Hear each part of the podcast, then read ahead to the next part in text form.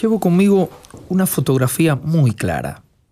Está vieja, no porque haya perdido sus colores, sino porque nunca fueron muy vivos. Fue uno de esos días raros en los que no podés reír aunque quieras. Quisiera mostrarte esa foto, pero no puedo.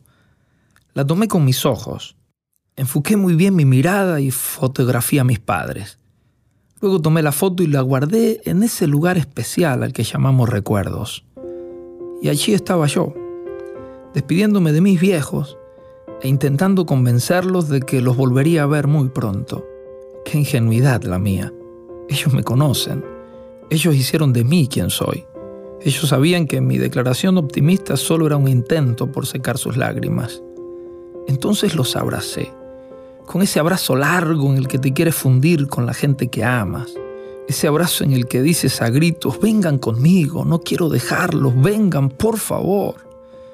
Aunque si hubiese podido leer el abrazo de ellos, con toda certeza me estarían diciendo, ¿qué haces, hijo?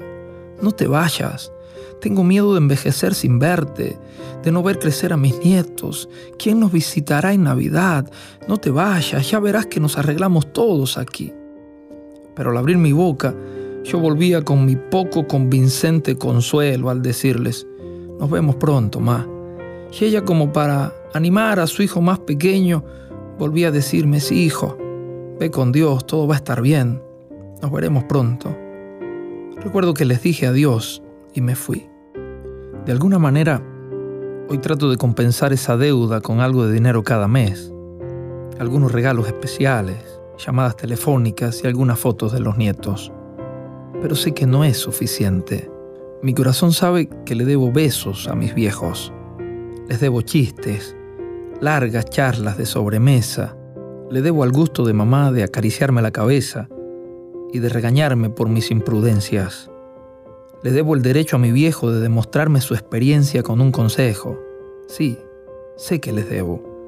Por ello, a pesar de la distancia, un mandamiento de la ley de Dios me sigue desafiando. Hijo, honra a tu padre y a tu madre. ¿Qué ha pasado contigo? ¿El tiempo y la distancia han hecho un abismo entre tú y tus padres? ¿Aún viven? Recuerda esto. El amor puede acortar cualquier distancia y cruzar cualquier frontera.